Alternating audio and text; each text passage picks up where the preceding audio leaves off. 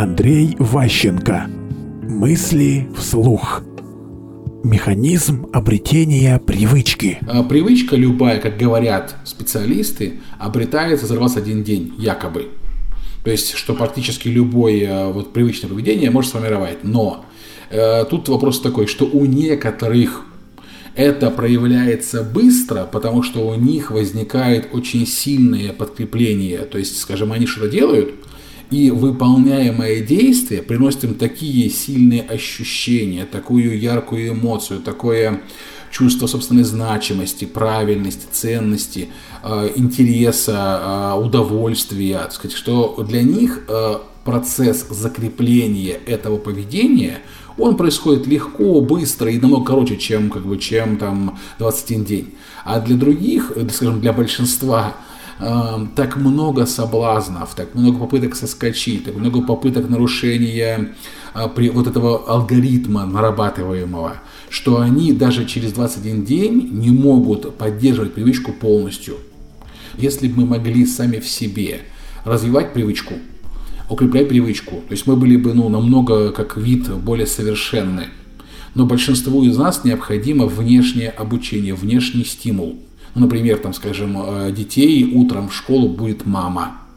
Это часть привычного ритуала. Она ходит, их пинает, там будет, снимает с них одеяло, чтобы они проснулись и в конце концов сформировали в себе там, к 11 классу привычку просыпаться в школу самостоятельно. Часто очень говорят, что единственное, что мы вынесли из школы, это умение сидеть за партой ровно и не разговаривать.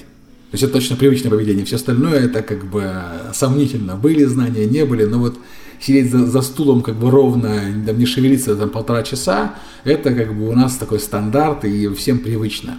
То есть я к чему пытаюсь привести, что привычное поведение это э, очень много-много разных модификаций, мы не всегда понимаем, где у нас привычка, где у нас навык, где у нас компетенция, и э, лучше всего поведение привычное прививается внешним стимулом.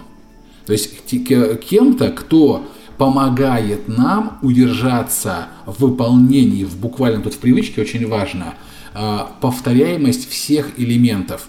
Ну, например, ты поехал в спортшколу, и в спортшколе каждое утро пробежка.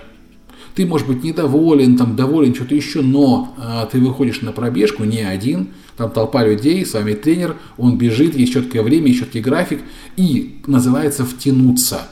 То есть, несмотря на все свои сопротивления, там, тяга к тому, чтобы отдохнуть, поспать, что-то еще, ты э, хочешь быть как все, на тебя влияет авторитет тренера, и ты постепенно, постепенно, постепенно привыкаешь к тому, что тебе это делать нужно. А потом, когда закончилось, когда уже нет, когда нет толпы, ты испытываешь, прям буквально испытываешь потребность а, в физической активности, чтобы наградить свой мозг там, необходимым там, движением мышц, разогнать кровь, там, размяться и так далее. И уже после этого не можешь. То есть вот как бы э, тут э, смысл просто в том, что втянувшись единожды в процесс, ты как бы становишься зависимым. То есть вот, допустим, скажем, типичные спортсмены, там марафонцы, штангисты, не знаю, там зожники, они в некотором смысле наркоманы. То есть они, э, делая что-то для себя в зале, это не только здоровье, это, э, скажем, определенный образ жизни, если он почему-то, не знаю, заболевает, там, в зал ходить не может, что-то еще, ему прям плохо, у него самочувствие хреново, высокая раздражительность, что-то еще, у него тело требует, чтобы он двигался, чтобы он качал штангу, бежал на дорожке и что-то еще. После того, как привычка сформировалась, ее ломка, ее переделка, она так вот именно такая, то есть как бы внутри тебя что-то зудит, свербит, который требует, чтобы ты исполнил ритуал. То есть сначала то долго и трудно ты к нему приучаешься, а потом, если его нет, ты испытываешь очень сильный стресс, боль, там, не знаю, страдания, если ты его не можешь исполнить. Привычка, она, она как бы такая, сначала долго к ней привыкаешь, а потом от нее не можешь избавиться. То есть она как бы, вначале, когда ты обретаешь ее, это требует усилий и времени, но когда ты ее обрел, потом от нее не можешь избавиться, потому что она тебя прям внутри тебя грызет. То есть э, телу, гормонам, там, мозгу требуется выполнить этот ритуал любой ценой часто.